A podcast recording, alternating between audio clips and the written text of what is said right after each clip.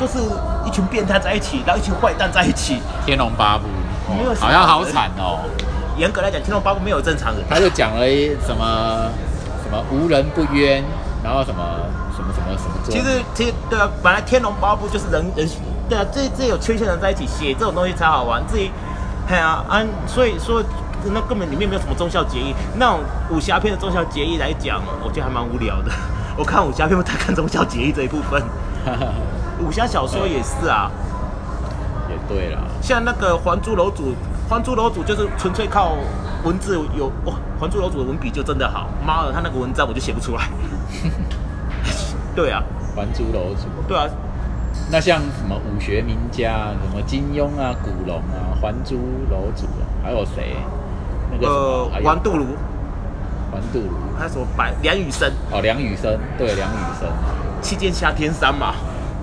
那你你会觉得说，那像梁羽生的作品啊，你觉得他是他是擅长在哪里？历史啊，历史的部分，因为梁羽生历史，历史考据，他其他的武侠武侠小说都仅仅贴近历史历史的发展，没有置外于他。没有置外于他七七剑下天山，他讲的不清楚是真有其人，可是书法大师哦。什么大师？七剑下天山里面讲的父亲祖是名副其实有这一个人，而且他是真正的一个书法大师，明末清初的书法大师。书法大师。哦，对，而且他不但是书法大师，他同时也是国学大师。后来的那个先秦诸子墨家的重新开始被重视，都是从他这里先开路的。那不但他是国学大师，他还是一个中医高手，专治妇科，真的哦、懂了吧？所以他是百科全书式高手。他一辈子也是正在反清复明，然后传说他也是真的会武功。哦所以谁告诉你会读书的人都是弱鸡的，也是有例外的，好不好？这一点梁羽生都没有这个胡诌，他真的是按照历史善用的这个事情去设定这个人物框架，这个东西他厉害啊！对对对对，哎，那你你像你哦，我发现你的这种博学啊，那你的关于我们都谈到政治啊，我想要谈一个人啊，就谁是呃《鹿鼎记》的那个韦小宝啊。那你你发现他有没有像我们最近台湾出来的一个政治人物叫叫那个韩国瑜？我觉得非常的像台湾像，没有一个政治人物品格比韦小宝好，包括蔡英文。品格没有韦韦小宝的好。韦小宝是很重义气吧，没有韦小宝，他做了坏事自己还会怕，然后他自己也会怕，心里你还是有良知就还会有一点心内心戏。台湾政治人物哪有？对啊，韦小宝他有时候还会有一些不忍人之心，虽然无赖什么什么，但是人太可怜，他又舍不得下手。起码看到美女，他舍不得。台湾政治人物哪里呀、对啊，可是我觉得像什么那个韩总机好了，哦，韩国瑜就是什么前，就是韩国瑜并没有比别人更差，但是也没有他的名利方面都都赚得很很好啊，也可以十七年没工作，成绩赚的也不差啊。其实我对这些两党的派系，其实台湾没有两党政治，台湾只有地主政治，只有地主政治，大只有财家都是分赃团啊哦。统独是个假象，假象骗你的啦。哦。要是大家觉醒的大家，政治家们把政治当成自自家的事业就对了。我以前年轻的时候，曾经在立法院就见识过那个国民党跟民进党的啊，就你你是跑去旁听还是怎么？没有，我们是私底下宴会听他们那些助理。国民党跟民进党早上啊，早上起早上起来吵架，晚上呢就一起在走廊酒廊当表哥表弟，哦听得懂了吗？哦，懂懂懂，听得懂。嗯对，这个我我都听过。私底下就是那、我自己如果不是见识过廖本烟的地下俱乐部的话，我自己才知道哦，原来有人这么好做。所以大家都表面上大家出来工作就是当演员的。演员呐、哎呀，那照理来讲，按照我们现在网络的资讯越来越发达，这些东西会越来越东西出来而已。但是没有为什么？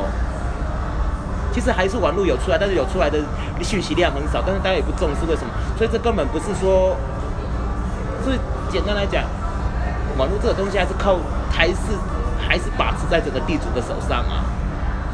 你所谓的地主是指说大大财团啊？基本上那种就是以土地土地主要营收，大整个家族的营收主要是靠土地为主的。至于你说我们这种大家有一栋的房，两栋空房子租出去的那个人算不上地主啊，因为你的房子其实说实话，你没有那个权利去呼风唤雨。如果政府要给你区段征收，就一下子全部收光光了，你没有抵抗力的啦。那个不叫地主，那个叫做待宰的羔羊。对啊，对啊不要以为说你自己辛辛苦苦存了一栋房子，有两栋房间可以，有两个房间可以住了，你他妈你就觉得你自己生个地主，放屁！不要自是啊污秽了。所以台湾这种这种现象，居住正义就是有问题啊。其实台湾并没有比东汉好，并没有比西汉末年那种富豪兼并、连田阡陌那种场况好到哪里去啊？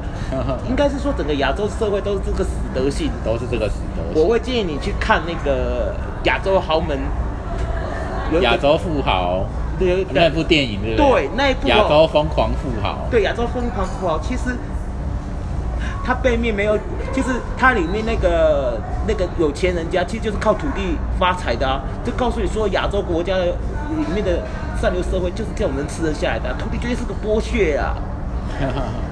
连国父都这么反对，国父都这么反对，不然何何必战价归公啊？你以为北欧北欧，你再讲到前面的北欧，他们可对土地这种东西可是管得很严的、是啊。哎，这台湾就这这一点，我们这一点差很大。那日本呢？小小的，然后日本呢，自从受到泡沫经济的教训之后，现在都学乖了，广的也没有啊，因为人口在在减少，所以他们呢也自然而然就按照正确的方向往下掉了。现在听说听在日本还有到拜托人家去租，花钱请人去住的，是哦，就为了维护那个房子啊啊，免得 免得变成鬼镇啊！变成鬼镇哦。是哦，那我倒是蛮想要去住的。我们台湾什么时候才能恢复到这种正义啊？对啊，那你你自己的，你所平常关心的点哦，你是有没有一些自己一套的想法呢？就是你有自己的理想，没有吧？没有？因为你以前好像那个对啊，你都跑去旁听什么国会的一些事情，什么旁听，那是因为我是因为你说出是来这个事情你不讲，你在里面里面没有，我我是助，我是我是我是帮人家跑腿的助理。哦，你那时候你当过国会助理，没不是国会助理，是因为我们以前我参加过社团，然后社团有时候会进去跟那些立法员，然后我们就有时候我们这些喽啰就可以跟组织进去里面监视，哦。就稍微知道啊。那所以呢，你你自己的态度是就保持距离，那个明哲保身嘛，还是怎么明哲保身？重点就是说我也不能改变说啊，但是呢起码你要知道游戏规则怎么，免得人家大水淹到你头上的时候，你都不知道怎么保命。那你觉得我们这样一般的小老百姓啊，面对政治，呃面对政治，我们就要你自己的看法是怎么谨样？记着贼抓贼嘛，贼抓贼，两边都就是我们永远不要相信，以贼抓贼这样，黑我们就是要让以黑来吃黑基本上来讲，按照马克思的说法，每个阶级里面都有各自的矛盾利益跟互相斗争。我们呢，只要能找出他的矛盾点，让他们呢自己的互相斗争，然后拉拢拉拢敌人的敌人，然后各个击破做统战。这样子呢，在他们互相斗争的情况下呢，每一个阶级的势力就会越来越削弱。啊哈，是，这对，算是一种削弱，敌人削弱就是我方我这个阶级的势力增长起来。哦，但是问题就是糟糕是，我们台湾连阶级这个意识都没有。连阶级这个意识，很多人，很多立法委员呐、或什么民意代表，我一旦选上了之后，就会背离我支持我的那个阶级。嗯哼，背离原本的那个，因为你想要往上跳，资进党。好好好，是，那个劳基法，好好好是，对不对？所以又不了了之，劳基法的改革不了了之，资进党那个劳基法比国民党还王八吧？真的啊、号称活用，对啊。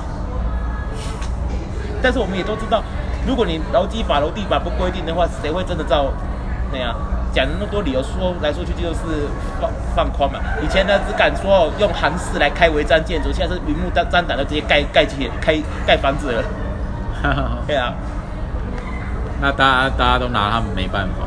你没看那个什么台北的巨蛋就盖起来，远雄巨蛋，没有啊，巨蛋已经合法取得证契照，约问。题啦，契约契约问题，因为在现行法规制度、立法委员不去改变的情况下，远雄他绝对是有办法去盖巨蛋。你不管是任何的市长下去，他都没有办法挡住他。那现在当初什么市政府反对他他的安全问题，他公共安全的这个问题有解决吗？如果没有解决，还盖就是将错就错。这要看啊，其实虚虚实实，有些东西可能有问题，啊，有些东西是放大做炒作。好好好，是。哦那我懂了，放大做。但是远雄他本来就不是吃，他也不是好人嘛。是啊，一定会往他自己你你可以能够多你可以去理解，那个是台北台北市政府他们有有时候为了要放大这个问题来表示，来造成他的那个宣传效应。哎有对这个我相信。但是呢，你说远雄自己就真的清白无辜吗？呃，这个我也不信。但是严格来讲，远远雄按照现行的法规制度来讲，他是照着契约走，你不能说他错。啊，你如果说真的有问题，以前这表示说你的法律规规定的部分哦，其实不尽完善。而事实上，台湾很多法律都一直不尽完善啊，是啊，该松的不松，该紧的不紧啊。对啊，好像呃，然后就是没有，就是看看金主的意思啊。李恒荣案就是一个标准的范本啊。其实何止李恒荣啊，很多案件都这个样子啦。是哦。对啊，不然为什么？不然人家为什么说柯建明叫乔王？乔王专门很会乔，的私底下。对、啊，还好这一次贪污的名单不好不包含他。他自己也是收政治现金的。不过贪污的名单是现在这些爆让我想起出来都，其实我是让让我想起来习近平当初哈，其实这个感觉让我感觉很像当初习近平哈借用打贪打打击贪污扩张自己权势，不知道为什么会突然想到这件事。对啊。那你觉得他这样子是一种高招吗？还是还是一种啊，反正必然的反正有人信，有人信，找得到名目都是高招，问题解决就好了啦。政治没有那么多的理想性啊，也没有那么好的终极目标，先把这一关过了，后面再想。也对啊，还蛮蛮侥幸的呃。下面选举才重要吧？至于过不过掉关，十五号不是我们就可以验证一下，到底陈其迈上不上？应该会上啊。以相对来讲差距很大，第二名跟第三名的弱点跟弱就是弱势地方过于明显。哦，你说陈其曼变成第二，啊某某人变成第一，这个也有点太夸张了。那看看他得票率到底是有没有办法那么好？有没有有没有办法超越什么霸喊的九十三万票这样？他们现在拼这个啊，建建立一种更强大的民意基础，这样。放屁啊！根本是报民粹基础。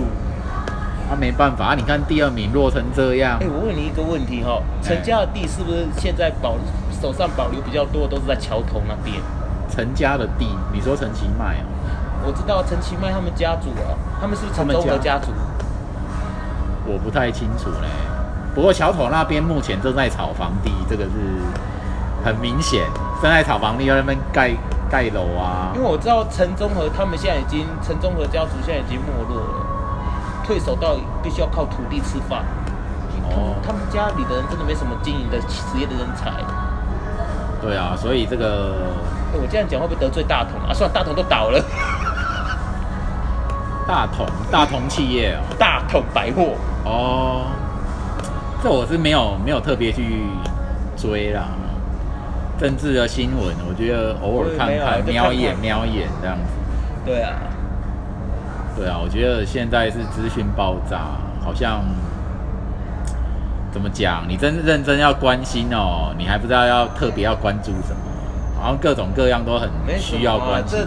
这东西，这种东西哦，其实其实你就是多严格来讲哦，你把你的那个社交社网络社群当成是一个讯息讯息的那个集散地的话，你就比较清楚，跟每个关心，自然而然这样就会有人跟你就会聊到，讯息就会自动跑到你眼睛前面来，你也不要去刻意去求它。对啊，当然有有真有假，但是即使假新假的东西哦，我们都可以看出一个趋势来，叫做以假求真。其实我觉得我对政治或世界局势的一种判断哦，因为我是从就是人民圈、平民圈，然后去看看整个一个大概，都还就然后去想它的趋势，然后这样子好像也蛮蛮准的，就是你并不是站在媒体的角度去跟着风向，但是你就是看说，哎，大家在想什么，大家注意到什么，比较是这样。对啊，然后这样子再看他的大势，就会准。我也没有很精确的数据啊。那你自己有有在做一些政治判断，然后没有啊，我都是听人讲，自然有听人会讲。哦。可是那你要说你要没有是骗人的啦，但是基本上一定要求真啊。对，要求真啊。嗯，我是针对事实以及一种大家观感。对啊，其实政政治这种东西没没什么好聊的，还是讲讲文化吧。对哦，对啊，还是讲电影比较过瘾吧。讲电影比较过瘾啊。那你你想要从哪一个方面去切电影的部分？嗯，我我刚刚讲到了，你是重视就是电影他他导演如果说一个好故事，从他的各各没有没有，我是形式主义者但是形式不代表是故事。我必须要跟你们理解是，呃，其实形式是整个形式主义本，有时候是更更对形式更具有那个呃决定性观点的，可能是导演的场面调度、剪接，对。他的场面调度、他的剪接，还有他的那个，还有他的那个结电影的结构，这个可能会比较影响到形式。至于说故事的话，基本上来讲只是剧本的部分而已。有的好，有的导演呢，他可以不说故事，他但是他的他一样也可以做得出来电影。贾曼有听过吧？贾曼，贾曼，欧洲的导演嘛，贾曼，好像我是不太熟啦，好像有听过，但是他他他拍哪？这个很有名的《狼》啊，还有《浮世绘》。哎、没有哎、我我这两部都没看过。呃浮世绘是日本的电影，呃不不大概讲是贾曼导导演的，还有爱德华二世。爱德华二世，这是一部电影的名字对，呃，又比如说昆汀塔伦提诺，啊，有这个。说真的，他的你知道他的黑色追击令吧？基本上来讲，昆汀塔伦提诺的故事基本上都是狗屎，啊，就是有一点般的那无厘头，对不对？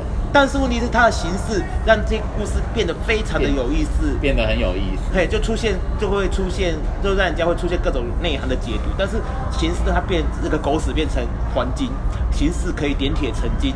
对对对。对，你们，你，我现在问你一个问题哦，讲你有没有过？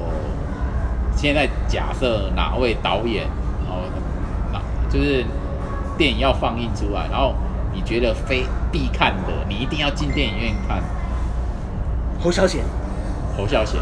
诶、他好像好久没有新新片了，他上一次是聂隐娘娘嘛，被那个台湾的政客这样子糟蹋，你叫他怎么后面有芯片？侯孝贤基本上来你是说他找不到金主了？也不是找找不到金主，恐怕我觉得这就是台湾政治人这种八这种八自己的品味很糟糕，但是他一直把台湾的文化位阶往下拉。他聂隐娘这一部好像好很侯孝深，是不是？你觉得你看到了什么？其实我看得懂，你看得懂？你看得懂聂隐娘？我其实我还我甚至我甚至我自豪的讲，如果叫我写对白，我会写的比朱天文好，真的、哦？那所以你你想要谈？朱朱朱朱天文的古文不如我。你想你想谈聂隐娘吗？聂隐娘可以啊，对，他触动了你你什么？其实聂隐娘她基本上来讲讲得很清楚，就是唐代小说聂隐娘的一个短篇故事。但是侯孝贤他就是用形式把整个他的意思就是说，从天上去看唐代人的这个生活状况。从天上去看，你而且重点是在这里，侯孝贤他用尽用他，其实你不知道他的拍摄的构图其实跟着傅抱石的水墨画来的嘛。哦，是这样子。侯孝贤的电影就是因为他的印象感很强，这个印象感细致的东西，还有他那个美术这些的细节、场面调度的细节、细致的观影程度，你必须要在电影院里面你才可以看出来。感受得出来。那小荧幕的话，恐怕你会看起来就是有隔阂。对对对。哎、不过现在的电视都哦都很厉害，这个没以海上话来讲，海上话还是要在戏院看最过瘾。还是要在电你要知道，他根本他妈每一幅就是连布兰的绘画、油画，哦，真的。他这种拍法哈、也真的是在他里面所以他这一点的技巧实在是然后很折然后。他对，然后他跟朱天文的合作其实不错的，因为基本上来讲，你投的人情往来，朱天文都照顾到。啊哈，你很奇怪的是，台湾对现在的一些外省话有一种排斥的心态，但是完全忽略，甚至要抹灭说中华民国这个中华民国政府战后在台湾的一些文化的进展。但事实上，这很可是有人说觉得被垄断了吧？垄个屁呀、明明就是不如人家自己在靠背。我说垄断是说外省挂就外省挂，然后我承认有裙带效应，但是哦，基本上来讲，好的东西一定会出来。好的东西一定会出来，啊会不会被打压嘞？呃，其实没有被官方我以我以我以我以台湾书法界的交往来讲，呃，于右任他是外省，我那台湾的书法界，不管是本土的书家或是外来书家，都说于右任是好的。你知道为什么于右任那个玉山雕像，人家为什么不愿意拆吗？不是，为什么？那政客说是什么什么政治放屁，那是因为台湾书法界认为于右任他妈就是个人，人，他就是个伟大的人物，伟大的人物。于右任他在台湾的时候呢，第一个他一面提携台湾书家，然后一面呢，然后他对台湾书家平等看待，也不会因为说是你是中，然后大家就是就书法论书法，然后也会提携那个其他书家，很多台湾书家靠他呢。对，我觉得他的风评上真的对，然后呢然后呢然后不管是本省外省，你只要愿意学书法，他很愿意教。有那个时候还有那种免钱教书法，现在就很难嘛。现在难的啦，那个多少多少台湾的本土跟那个外省书家都是从于右任自己出来的，哦，嘿啊，啊多嘿啊，所以所以没有人，所以基本上来讲，你说这种人对台湾的文化发展没贡献嘛？啊，然后现然后就是因为他是一个党国元老身份啊，事情不能这样子看呐、不要不要太泛政治化，不是啊，是有的回归到艺术文化还是很有分量的你一个文化名人放一个雕像在玉山上是有什么问题呢？啊，有些神经病台派就一定要在这边这没事找茬、现在就是哦偏激狂，我们不要理这种神经病，拉低我们的生命。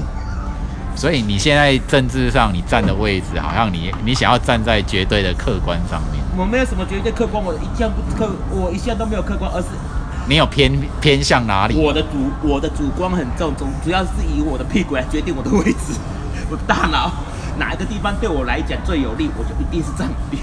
哦，这样子哦，那你现在是站在哪边？站艺术文化的对啊，以艺术艺术文化艺术文化的立场。对啊。啊，我当然我是一个艺术，如果艺术文化立场的话，任何的政治干扰我都不喜欢啊，哦，甚至包括那个什么三级片啊，你那个什么妨碍风化这些事情，我都不喜，我都反对啊。你都反对？嗯，妨害风化，你觉得会拉低了艺术文化界的水不是妨，你对那个，你对那个文性跟那个性啊性的这个射线啊，其实是把你艺术整个缩窄下来，然后你动不动就迷信那个一定要什么内涵无以载道，其实啊就跟就是变相的当年那个共产主义苏维埃美学的变形。嗯哼，所以这两种两种方向都不好，嗯，不需要文以载道，也不需要什么太强调、太刺激的性性没有，我的意思是说，性你不应该设限，你要怎么刺激的话，你只要合理，你只要能够自成一下，都让你去做。对啊，我所以你主张性应该是一种艺术上的解放，也不用还哦，对啊，我也是这样主张啊。因为我我甚至觉得啦，我觉得说，以我们社会文明来讲，人类的文明来讲，你当街裸露的话，就是一种猥亵跟违反社会秩序法。那我会觉得这是很无谓的我觉得侵犯了人类的天赋天赋人权，裸体胡温胡温体制那个时候，胡温主体制。就大陆的胡锦涛跟这样嘿嘿嘿很多大陆的人体艺术家早就裸露的不知道什么样子，还跑去长长城裸奔。对啊难，道我们会比共产党还没有这种包容性吗？你要事实上我们就是存在着啊。你包括什么？你 cosplay 啊，然后你那个穿裙版里面没有穿内裤，然后让特定的摄影机摄影，机拍，这个就太保守了。承认吧，其实我们骨子里都是共产党，根本就没有没有想过自由，自由只是为了说要让人家听我们话的一种借口而已。我觉得应该是我们的意识啊，有点被制约了。我们的文明意识，你会觉得说，好，你这样子裸当街裸体是猥亵好了，你会判定好猥亵，然后我们警察要报警，要警察抓，但是你从来没有质疑过，你没有思考想清楚过，为什么当街裸露是一种是一种呃自然，而不是一种猥亵。你连思思回归到这个源头上的思考都没有，所以你就觉得说啊，没有啊，大家都都说这个是违法，但是你没有办法思考到这个法律本身就是个恶法，就是没有必要的。啊，就是人云亦云嘛。人这就欠缺这种思考力，所以你就很自然会言以成习去。因为我为什么会讲到这个是，我最近有跟我的在在我的一那个 podcast 的音档下留言的人这样讲，因为我那一集讨论的标题就是讲说啊、公开裸体啊是一种天赋人权呢，还是我们社会社会法律上面的无谓的那种枷锁啊？这这个社会的文明法律是不是违反了我们？当然就是天赋人权啊！当年徐小丹就是在力主这个权利呀、但是他妈徐小丹从来没有徐从来小丹没有过从徐小到现在几十年了，他妈我们还在原地踏步。老人家也就算了，小朋友比现现在小朋友会比我们这一辈还封闭。他妈的，真是一代不如一代，台湾会有前途才怪。我都不客气讲，应该应该说我们都有思考思考能力啊。现在年轻一代是对政治上也有很多的思考啦。怎么思考都是靠懒人包在讲啦，也是带风扇啦。啊，在你有啊，看过《王牌大律师》有一集讲社会学校霸凌的吗？王牌大律师这美剧吗？那日本剧哦日本剧哦，他就是讲学校霸凌，那最后呢，本来那个女主角以为是学生自己呢醒悟过来，所以愿意告发学校，结果结果古美们就放屁啊！我只传了一张纸条，说大叫大家一起去告发学校，大家就从众心理起来了，哦，这才是台湾的本性。所以这种意见领袖风向的问题，也存在我们这种这就是日剧厉害的地对方。话话说回来，日剧哈，有时候这个地方哈尖起来哈，酸起来，还真的是很到点。台湾没办法做出这种，台湾只会用一些，说实话，台湾的剧本我一直觉得不够力道，不够力道。哎，我们与恶的距离你有看吗？烂死了。你不喜欢？超文一腔的根本就没有到那个点。林北这个人啊，品味啊是我的品味啊是波奈尔，波奈尔就是像波奈尔那种双言双语的品味。吉普林，我喜欢的作家、都是那种讲话很不留口德的那一种，哦，是哦。那这样你你有你有你自己的主张吗就是 pH 值很低的那一种。？pH 值很低。我所主张是说，你如果要反对或批判一件事，那你自己做不到的事情，就不要去要求别人。应该是说我的底线。对，应该是说你有没有那种更高的一种理想，没有，用理想来批判不够完美的现实，这样不会啊，你不会这样我跟你讲啊，你的理想搞不好是别人的狗屎，你的哦是啊你的你的美食是别人的毒药。台湾，所以那你也自自己承认说自己没有理想，那你那那你会觉得说你的一个标准是啊、约定成习惯就好了嘛？我这个理想哦，我要成佛。成佛这个很抽象呢，这是很灵性上的东西啊。也也许当你成佛的时候，或者人家讲比较客观一点，我想要变成瑜伽师，班智达太不过瘾了。你想你想当瑜伽师哦，这应该不难吧？你现在好好的练练瑜伽，不是瑜伽师意思就是说，你能够听证佛限量、佛见正量的人，嗯哼，要要有趣就是到底想看看宇宙到底长什么样子。宇宙到底长什么样子？你可以搭搭太空船就飞到飞离地球了。宇宙的长相不会像我们现在想的一样。是哦，那你觉得呢？你既然你提出了这个说法，那你一定有你另外相信的东西。宇宙是怎么样？其实具体来讲，我还没有，因为我没有正量。但是我认为，我们现在看到的这个，我们现在看到的这些东西，其实只只是一个暂时的现象。对，一一疏忽零点一秒之后，它就不见了现象。存，在之后，本质上在我们这种相对的现象后面，会有一个相对的稳定性。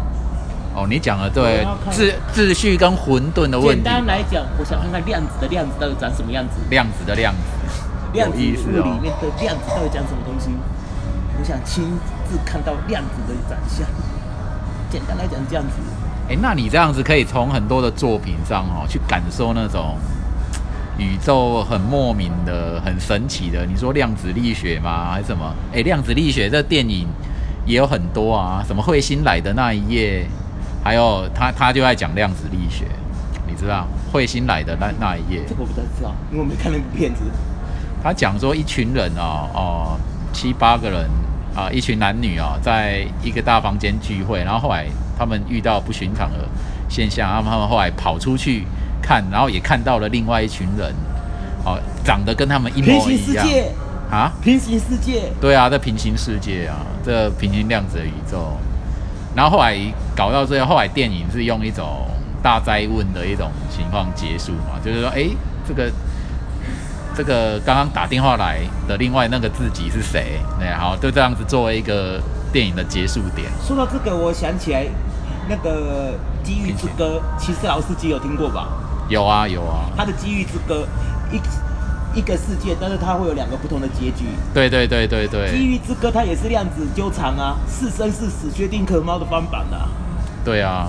然后，那你对你对这个现象啊，你自己有没有一些生活中有一种敏锐的感受？你好像感受到了另外一个量子世界，有另外一个平行世，界我。现在只能只能知道说，我们都是在现象里面打转，我们还没有哦对啊我们都这个东西，因为我没有办法去免除我自己的主主观的体主观者的观察者偏差。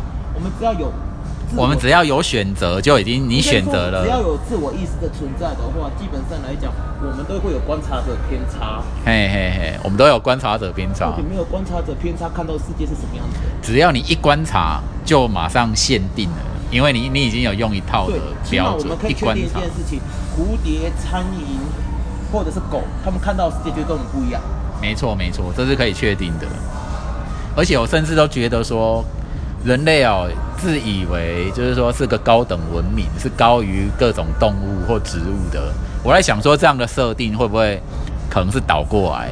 人人物其实是最低等，然后植物比动物更高等，动物比人类更高等。对，我觉得我比方讲一些动物，比方说鲸鱼或海豚哦，即使人类残杀它们哦，但是它们好像是抱着一种被牺牲者的一种态度，依然对人们友好，即使他们被人类杀你怎么知。道他是在对我们友好？搞不好他等他干我们祖宗干几百遍了，只是我们不知道而已。你讲的“干”是指心意上的那种咒骂，是不是？对啊，搞不好他那些海豚就但是你脏你话了你的他们对人类始终没有那种攻击性啊，他们也有用用一种自我牺牲的态度搞不好海豚的攻击跟我们想的攻击是不一样的。那你觉得他们要怎么样攻击人类？除了那种肉体现象上的暴力、暴力反击，呃还有什么方法看？到一个很好玩的是黄色笑话，哎，就是一个。就是一个被有一个小孩子被以前被狼养大，然后后来他不小心看到一个女生，然后女生有说叫他救救他，啊要比的时候以后，那个吼狼狼爸爸就误解说，就跟那个男小孩说，这个女生叫你去干他，嘿嘿啊，然后这个女生就把他说，就说不要过来，然后他就说他叫你干他十次，他不是这个误解呢。是哦，其实这个观点哦，在庄子里面就提过，其实庄子是一个很好玩的东西。它是很有趣的。嘿对，沉鱼落雁的故事，其实沉鱼落雁不是讲你美人美人人多美，错。说我们看西施觉得她很美，搞不好鱼看到就恶心的要死，就赶快沉下去。哦这要沉鱼落雁然后然后雁看飞过去就看那有条白鹭，吓到都搞快掉下来了。那所以你觉得说庄子的世界是一种让始终让我们意想不到的世界？那不是意想不到，庄子有他严谨的哲学思考，只是他用的表达方法很文学性。对，而且我觉得如果请您在庄子的世界，人会很常很常神游哎，或者是想一些非常天外天的一些不可思议不不不、奇幻的这些一些东西。庄子解其实是早是亚里士，你应该想想看，庄子那个时代跟亚里士多德时代差差不远嘛，应该还在前面一点嘛。啊哈，那问题是他们没有接触交流啊。对，但是事实上他们解决都是早期所有人类文明共同要面对的一些哲学的，应该是说科学。当时科学还没有从哲学分化上面，必须要解释这些科学上面的东西。嗯庄子其实有点接近早期的物理理论解释，只是说那个时候大家计算能力不强，只能用文字来表述。最有文，那另外墨子也是啊，诸子百家不是一昧的就只是在人间这边遨游，他必须他也是有尝试去对我们这个世界的世界观提出去解释。你看哦，比方说庄周那个什么什么庄周梦蝶，就是一个很好的隐喻啊。到底是蝴蝶梦见了我们，还是我们梦见了蝴蝶？这就想到了一个非常超乎时空的课可另外一个当课题代法国哲学嘛，德达西，德达西。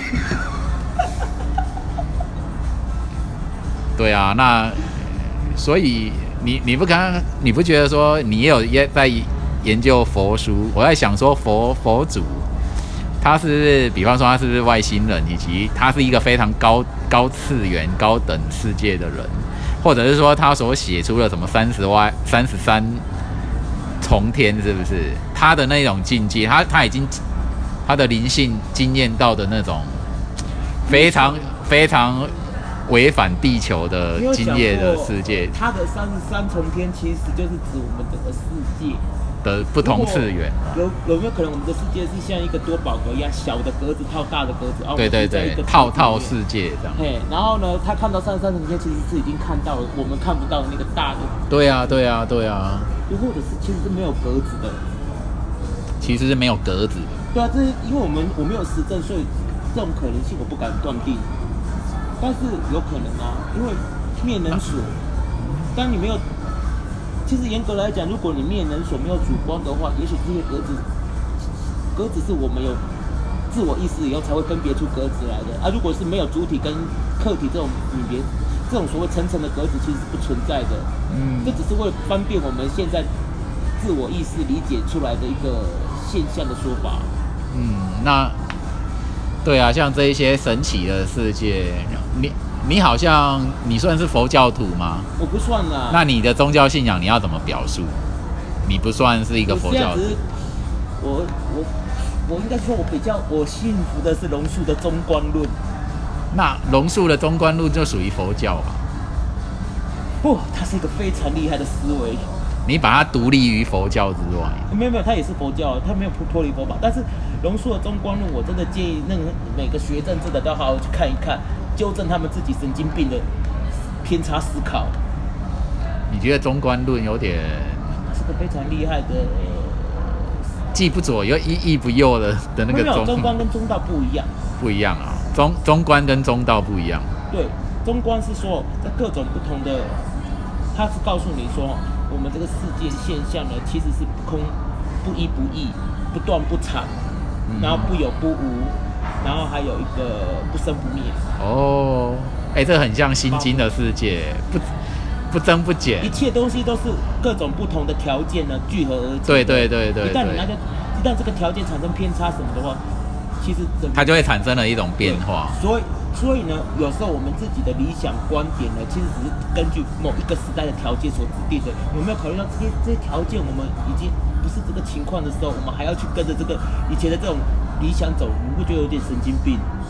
对啊所以，我说我没理想啊，所以你没理想，就是因为我我们要理想需要有很多因素的配合。不是我们要先审视一下这个条当初这个理想的条件到底存在不存在。嗯，如果如果你说我现在有一个现现实的理想条件，就是斗地主啊，他妈房子贵的要死。就最直接的二元对立，直接跟你拼了，对啊，我就直接讲一个很难很难二元合一这样。就是斗地主啊，先把把房子弄下来再说。我就我就说嘛，以我的屁股来决定我的那个。我都很觉得说，有没有非常非常便宜、非常便宜的房子，即使是凶宅鬼宅，我也去跟他们交朋友，没关系。没有斗地主都废话。因为我觉得房子，我们的居住正义太差了。斗地主，斗地主，斗地主，我觉得到后来一定是斗地主。那你这样子好像会在先，问题是怎么个斗法啊？是暴力的，还是文明式的，还是可是以，是哦只要在乎效果，不用在乎过程，结果结果出来就好了，过程都可以谈。哦是哦，暴力不可能啊，因为依照台湾这种怕死的个性，而监那个什么街上监视器一堆，你想逃都难逃哦。不过也不不不可能，真的到时候逼得不行的话，真的也有可能会斗的斗出来。对啊，讲啊，你也你也不，我也我们也不知道到底大家的忍耐承受度到哪里。我可是看最近很多很多国家都业力引爆，你怎么业力引爆，连泰国王室你没看到吗？都要泰国求要换换换换国王了？对啊，都说要把王室咔嚓掉了，因为那个他的储君是当国王了没？还没嘛？现在还是普美蓬，不是现在泰王死了，太王走了，但出军太不像话。就他们要玩女人这样子。玩女人，其次重点是泰国疫情出来的时候，他妈他带着他女人跑到欧洲去躲，哪里知道欧洲更是个大毒库？让人家觉得说你有那国家一有那你就离开泰国，所以我们泰国人民要罢罢掉你这个国王吗？对啊，庸才呀、那结果他们真的是这样进行吗？走这个方向还在还在酝酿但是没有最近的新闻就没有新的消息出来。我觉得要看泰国人的宽容度啦，我觉得他们性情上有点乐天呢、就是他们的仇恨可能不会带那么有时候我重。们不能把别人的想法带入，因为你也知道嘛，我们东方人有时候对你笑，不代表是真的跟你好。对啊，他说乐天，背面上还有到底是在什么的因素，我们都不知道。没有，我是有到泰国当地去啦，然后我自己是觉得说，以接触的人来讲，一一般人啊，接触很多，然后我觉得他们有乐天的倾还有一个，情况就是说，比较呃我们的利益没有冲突，或者是说在感情上面的话，他当然会乐天，但是有时候动到他的底线的时候，他就乐天得起来吗？当然可能不会吧。不过我觉得说一种弥漫的思维啊，一种风气，就是说不想要应应该是说日子过得去就好，就是没有那么要求。我们台湾也是啊，功利的要功利的要求没有那么高我，可是可是台湾是有的哦。哎、你一一一闲下来就说你乳蛇啦，一什么什么什么，就是你不是赢家就是乳蛇。啊我们是变态、啊。我们我们这个功利的思想比较重泰泰国人比较没有，你去看华人世界，现在都是把人当东西在用。对啊，那你不觉得这个就是儒家的阶层观嘛？社经地位还有这是奴隶制，奴隶制啊？我们还没有从原始的三朝奴隶制进化。所以说，我就跟跟跟你讲平等精神。我们以法国大革命讲的普世精神、自由、平等、博爱、平等精神，华人并没有学得很好。法国人这一点就比我们强。法国人虽然跟我们台、跟我们华人有很多间隙一样，包括喜欢讲大话，他的他启蒙时代就已经但是起码法国人哦，很注重每个人的独立思考。对你你不爽这个人哦，你不需要跟他和颜悦色。对啊，他们觉得你不爽这个人还跟他和颜悦色是你虚伪不诚实。没错啊，自由、平等、博爱，自由台湾有自由精神，你去看他们服务业，我听说的啦，因为我自己不知道，听说他们服务业不需要每个人都装笑脸。没错啊。哎、我我自己有有去那边过嘛，然后每个人每一位服务人员都像很有自己的个性这样子，自己的风格，并不是那种制式化的，不是那种哎、我是服务生，哎、主人你好，国奥克少很多，奥克，嗯，应该吧，应该都彼此尊重他，们他们知道说，他们知道说啊，我跟你是平的，不是我花钱就是大爷。对啊，小孩子呢，在餐厅呢，每个人都扒着下去。他们小孩子呢是要求说，你自己要有你你不要吵到别人。你自己的节制，不要去，不是让你胡来去当那个屁孩。哦，对哦，你你讲到这个，我就想到，的确好像法式教养是比较好一点啦。好像那边的小朋友很少那种哭在公公众场合哭哭闹闹大叫，一般来讲，法国人的头脑也比我们好很多吧？头脑好不好哦？嗯，你为什么会这样讲呢？是因为文明强势观嘛没，有，强国弱起码呢，事情会国。经大脑。虽然到底判断正不正确，定，但别人，起码会经过大脑你。应该说，我觉得热的地方啊，亚热带啊，你说什么东南亚，或是就是很强调一种情情绪。你越热的地方，人的情绪就越波动；那你越冷的地方，人就越容易容易冷静思考。不晓得你有没有观察过？对啊，我就很想要待在冷的地方，我也是啊，因为热的起来，大家就根本不想用你的大脑，只想睡觉。因为对你只要超热的话，你的情绪容易波动，对啊，就波动，不是那么对啊，不是那么稳定冷静的啊，所以所以台湾真的是应该学一下装冷气。电没有啊，热岛效应，大家外面的人就热这样，里面的人凉快啊，外面的人热这也。没办法啊。那个我是因为不够懂，我就存而不论啊。嗯我只是说，如果我是学生，应该会喜欢教室有冷气啊。没有啊，李光耀都这么认为啊。他说新加坡如果没有冷气的话，新加坡更不可能发展成现在这个样子。冷气为新加坡增进了多少生产？我觉得他讲到很深，比他讲这句话表面上听起来怪怪的，没有，他讲的是对的。可是实际上是深的。因为什么？只要你一凉快，你人就会冷静思考，你做事就会有效率。所以你所以把温度降下来，这是一件重要的事情。某些就是李光耀是个头脑还不错的人，我们嘿，虽然他也是个，虽然很多人说他专制王八蛋，但是基本上来讲，一堆白痴的民主还不如有一个这样子一个专制聪明人。你那种叫做哲学家皇帝的统治但是基本上来观讲，呢，到后面他还是要把它放给一般。为什么？你不能保证你后面的种都很优秀。还有李家，他后面的李显龙好像看起来也不也没有差到哪里去。但是到底会可能小鬼讨水吧。但是人家都说富不过这三代，他的下一代到底有没有办法，甚至走入腐败的情况，那就很难讲了。哎、在政治上，除了可能台湾除了连家吧，富那种政治世家超过三代了，连横，然后连有啦，超过三代好不好？瑜伽你把档位算进来也是超过三代，于瑜伽、于于陈月英、于正宪他们。对啊，于登发开始算有没有超过三代？哦，哎、那现在还有五代嘞，那些什么赖品瑜的，他妈的，你最好告诉他是我是政治素人，哼，你的扯卵蛋。赖品瑜的策略都很成功，而且都很新，用到啊我是 cosplay，然后我很年轻，然他后是 gay 啊？他是他不是他是不是 lesbian 啊？我不知道，不过他他的策略，对啊，人的长得漂漂亮，还好吧，对我来讲。对啦，这还好。了。然后就是对我来讲，女人对，用一百天的时间打赢选战，那也真是比陈柏伟要更强。陈柏伟五个月嘛，然后赖品妤一百天，然后就上立委了，这样。靠他家吧。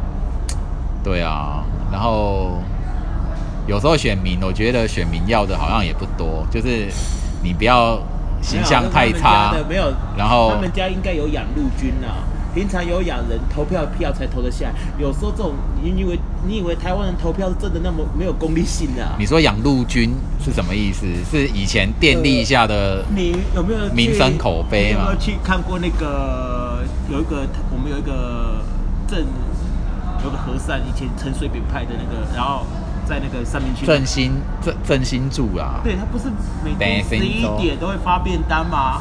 每天十一点发便当，在哪发、啊？在他哦哦登记就可以领便当啊。登记哦我不知道他女儿现在有没有延续。你说的十一点是中午还是晚上？中午啊哦，你不要说晚上那超级宵夜，发这个便当是在为什么啊？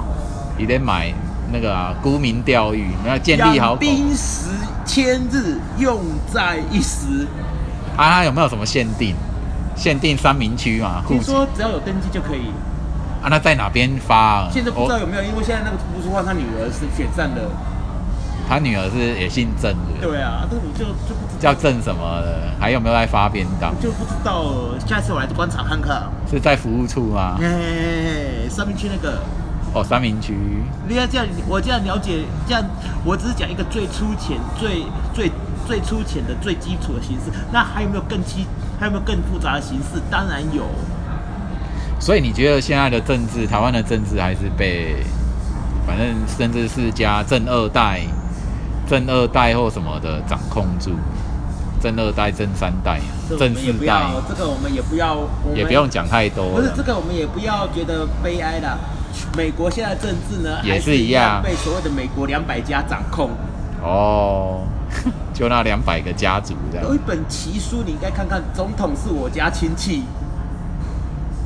有这本书哦，我是有第一次听这一本，你就到。看到我们台湾的裙带关系是什么。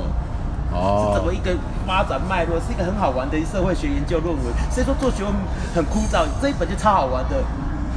啊我在我来看，他写的时候是以民国八十年左右李登辉那个时候连战那个时候做标准，一步一步的写出来的。但是呢，现在现在来讲，他的那个逻辑思维到现在为止一样没变啊。是哦，嗯，我觉得我今天跟你为什么苏正清贪污，苏家全要辞职啊？对哦，这算连做法。什么连坐法口？哎、你自己形象的连坐法那么久了，你觉得苏家在高频的名声好听吗？好像不怎么样子啊，那就对了。啊，这为爸为爸为爸爸洗洗白一下。业力引爆，业力引爆。对、啊，可是他如果不辞的话，会怎么样嘛？恐怕就火烧上身了。哦，是哦，然后你再，然后，然后你再来看王金平，我们高层都知道他怎么出来的吧？他怎么出来的？卖苹果啊，后来那个，哎，我记得以前实行案的时候还有他名字嘞。哦，好厉害啊！我就是考古学者。没有，我对政，你知道我对政治什么时候开始关心？没有，我只是喜欢听故事而已。你知道我我政关心政治的时间点非常非常的短，非常非常的近，是从二零一八年韩总机开始选举的时候，韩韩国，我从那个时候才开始关心，你知道吗？其实我讨厌他。不是说的，但他这个人这真的是超不用功的，因为他对高雄摆明的就是不熟。你他妈你要选这个，可是你连基本的熟都没有，那你他妈你在选屁啊！简单来讲，你要写考卷，你要写名字吧，你要知道你考的是什么科目吧。没有，我只看到他的其心不诚，就是他完全没有那种诚意的。然后他出来是画虎烂，就是给你糊弄过去。然后你问他真正的问题，问 A 好了。表演艺术吧。他其实，他其实只是把我们一般政治人物做的事情夸张化、极端化，一个成果啊。对啊，我是觉得他为国民党来讲是啊非常有魅力的拉拉队长啊，然后但是要当总教练的位置，我就觉得非常的奇怪。你为什么要叫拉拉队长来当总教练？我说当高雄市长，死了抓到木头就可以赶快抓了，有奶便是娘了，还能想说说这个木头到底是真的可以？真的是浮木还是？那可是有一个根本上的，你今天假设你是这个党的党员，有一个根本的中心叫做我们的追求的方向跟核心思想是什么？那国民党自己一直都会讲啊，九二共识哦，九二共识。台湾政党的那些台湾政党的核心方向都是作文题目啦。对啊，活下去才是每个人在想的。你如果仔细想，你就会发现整个是空的，它是没有核心思想。那政治，你说政治口号跟方向，只是他们。在圈子里面的人，哪个政党有核心思想？你告诉我。比方说，看看民民进党，比方说啊，要讲台湾建国啊，台独啊，读了没？他敢读吗？没。老板不愿意，他有那个我问你哦，那如果美国决定跟台湾建立正常的外交关系，然后这个名称现在来讲，台湾还是中华民国，你认为中华民国是不是应该要改掉，改成台湾共和国？你觉得不用改？但是宪法上，我们可以捞到联合国的，我们可以捞到联合国的席位的时候，为什么我们要改？可是联合国的席位，你不觉得？它只是一个服务民，重点在实质，实质我们是可以独立，独立在整个大中华区以外，甚至我们可以指挥整个大中华区的时候，那个才是对我们有战略地位。我们要看的是战略地位，我们不要在乎那个名字。我说过，我这人很务实的。那你觉得台湾要怎么样？什么什么指挥？站在大中华区指挥的角色？而且要指挥什么？最大的敌人并不在中共，搞不好中共比比比比美国还想让我们独立。那你觉得台台其实是因为老美不点头，我们才不答没办法。好，那现在假设他他点头了，然后他同时还希望，你觉得如果你是美国人啊，哦，那你要跟台湾建交？你会赞同中跟中华民国还是跟台湾共和国？然后你又假设是台湾共和国，你要求台湾的国会自己去自己去改修宪，去改国号跟宪法，你觉得你会倾向于怎么做？基本上我不想，我不想管你们家里的事情，重点是说你不要不听我的话就好。对啊，可是现在有一个利害关系，叫中华人民共和国在那边嘛。那我当然是希望中华民国啊，因为将来我师出有名啊。对啊，哦，你觉得台湾用中目前中华民国的名号去跟他建成建交就好？哎，对啊，将来师出有名，你不知道吗？北京美国的华府大使馆已经把北京中国中国之两把中国，对我知道啊，今今天的新闻嘛。你的意思你还看不懂的话，那就蠢了吧？没有没有没有，只是说我觉得他真的会玩到这么大，他等于说让什么一九七是七零吗？一九七零是台湾退出联合国，对不对？也许真的要打仗了吧？打仗啊！我觉得两个有核武的国家基本上打不起来。台海会打仗，只应该在四年后会打仗。你为什么会推算是四年后？四年后这个数值怎么算出来的？秘密，秘。好啦，先不追究这个，就是你基本上有一个你自己的推演。没有啦，当然是有讯息管道啊。哦，是哦，打仗。我哪自己会兵推？大概大概是未来人的 KFK 之类的。哪还什么未来人呐、那其实都这些东西都是铁板上钉，几年前规划好的。好，先姑且算这样好了。只是我觉得说，我个人认为说，台湾如果说中华民国取代中华人民共和国的联合国席次，这点也要看他们会有一个投票的程序，就跟台湾当初被赶出来是一样的啊。这个投票的程序结果会怎么样就很难讲。失意失意，当年有中苏联撑腰，现在苏联都摆明都不想理他、对啊，那现在就要看其他各个小国到底要不要接受中共的收买。还有那美国愿意负担那一笔什么小国脱钩费没有用，我跟你讲，小国没有用，老大的同意权才是真的，全世界 全世界都是这个样子。你说那些小国看着老大投票这样，老大讲话一一句话抵一百个国家，不然没有你没有你讲的，你讲的是什么什么安全理事会嘛？但是我讲的是你的真正的法理上你，你真没有正法理这回事啦，真正完成那种，没有法理这回事啦，全部都是拳头比拳头比大小。对你讲的是实质上啊，那我我讲的是也是实质上，而是法理的实质上啊。全实力决定法理要怎么走，法理的解释很多种，但是基本那你等于说，那你等于说联合国的投票的话，这方面中共一定是大输这样。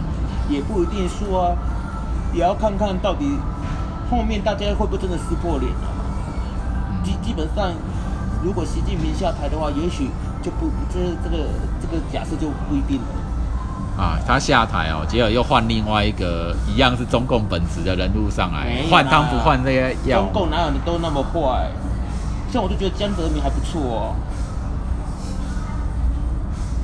所以你觉得他出他上台之后，完全会一改歹，也是执政了十几年的国家他，也会一改习近平的风格这样。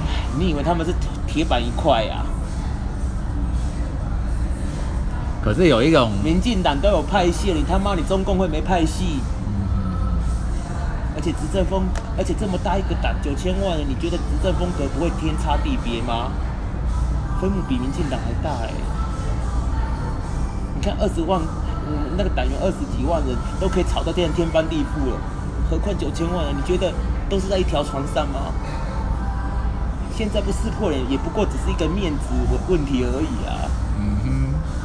嗯内部解决掉了，他需要跟他需要把事情弄得那么拧吗？我是觉得他每次在外面打自家的小孩，我觉得整整香港人这样子。那这样子到底有没有解决到、改善到他跟美国的关系，就很奇怪就很奇怪习。近平自己的问题啊，别的人不见得会这么想，很难讲，别的人不见得那么想，因为他们都高来高去，都不讲真话，你永远不知道他们在想什么，嗯懂吗？是。所以没有那么，对啊，所以所以其实我们也搞不好，我们也不可能当成永远的敌人呐、你说台湾跟中国，可是现在这个态势应该是冷冷战的态势啊不过。是一时吧，这样的到底会不会，这样的到时候怎么变是怎么回事，天晓得，对不对？